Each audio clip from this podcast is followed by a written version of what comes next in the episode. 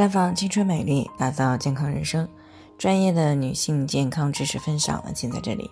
亲爱的朋友们，大家好。首先呢，还是要分享一下我们的联络方式。大家可以在我们最常用的聊天软件当中搜索 PK 四零零零六零六五六八，关注以后呢，回复自测，进行健康自测，可以更有针对性的了解自己的健康状况。接下来呢，开始我们今天的健康话题：接触性出血可以上曼月乐环吗？听众林女士呢，昨天过来咨询呢，说今年三十一岁了，已经有三个孩子了，其中呢，这第三个孩子呢是意外怀孕的，不是她家物质条件有多好啊，主要是他们家里呢是信仰基督的，不能够打胎，所以呢，在发现怀孕以后呢，啊，就仍是硬着头皮生了下来。那现在最小的呢，已经一岁了，而且呢，已经断奶两个月了，前段时间呢，来了第一次月经。她担心会再次的意外怀孕，但是她老公呢也不太愿意使用安全套。那自己呢现在记忆力又不太好，如果服用短效避孕药来避孕的话呢，又担心自己会忘记，所以呢就想着看能不能够通过上环来避孕。但是她最近几个月同房的时候呢，很容易出现接触性出血，不知道这种情况能不能够上曼月乐环。于是呢，在听到我们节目的时候呢，就过来咨询了。曼月乐环呢，它是一种宫内节育工具，是通过缓慢的释放药物而达到一个避孕的目的。那临床当中呢，也是常常用于一些非器质性病变引起来的月经量增多、子宫腺肌症等这些情况。曼月乐环的比尔指数呢是只有零点二的，也就是说，在使用满一年的一千个育龄女性当中呢，只有两个意外怀孕的情况出现。那这就说明了它的避孕效率呢还是挺高的，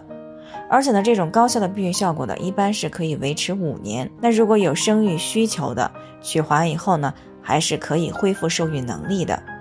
但是曼月乐环呢，也是有不少的副作用以及禁忌症的，比如说上环以后月经的改变，刚开始呢容易出现不规则的出血，那随着时间的推移呢，还容易出现月经量减少、月经稀发，甚至闭经等情况。另外呢，像盆腔炎、子宫内膜炎、宫颈炎，或者是子宫、宫颈上的恶性病变，以及下生殖道的感染，或者近三个月之内呢出现过感染性流产的情况，这些呢都是属于满月乐环的禁忌症。而对于接触性的出血，那诱发的因素呢，一般无外乎有三个。第一个呢，就是存在有宫颈外翻的情况，这个呢主要是由于分娩、引产或流产的时候。发生宫颈的撕裂而没有及时的进行手术修补，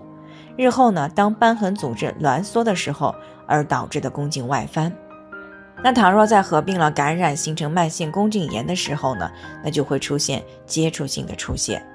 第二个原因呢，就是宫颈息肉。宫颈息肉呢是生长在宫颈管内或者是宫颈外口的良性赘生物，一般呢是色鲜红，质地比较软，也比较脆。稍微接触呢，可能就会出血。那任何年龄呢，也都可以发生，但是呢，还是以生育年龄比较多见，是发生子宫接触性出血的一个重要原因之一。那息肉很小的时候呢，一般没有明显症状，通常呢是在妇科体检的时候才被发现的。第三个呢，就是宫颈发生了恶性病变，宫颈癌呢是最常见的女性恶性肿瘤之一。接触性出血呢，可能是它唯一的早期的症状。那大多呢是在同房以及妇科检查的时候会发现。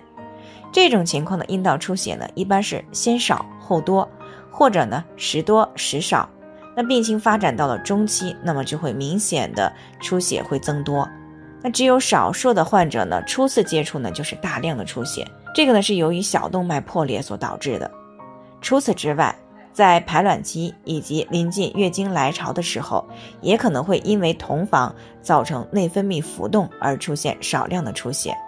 所以呢，发现同房出血的时候，应该第一时间进行检查，以排除原因。那如果不是宫颈恶性疾病造成的，那么当宫颈炎得到了改善，内分泌平稳，而且又没有出血，又没有其他禁忌症的时候呢，还是可以考虑去上这个避孕环的。好了，以上就是我们今天的健康分享。那鉴于每个人的体质呢都有所不同，朋友们有任何疑惑都可以联系我们，我们会根据您的情况呢做出专业的评估并且给出个性化的指导意见。最后呢还是希望大家都能够健康美丽常相伴。我们明天再见。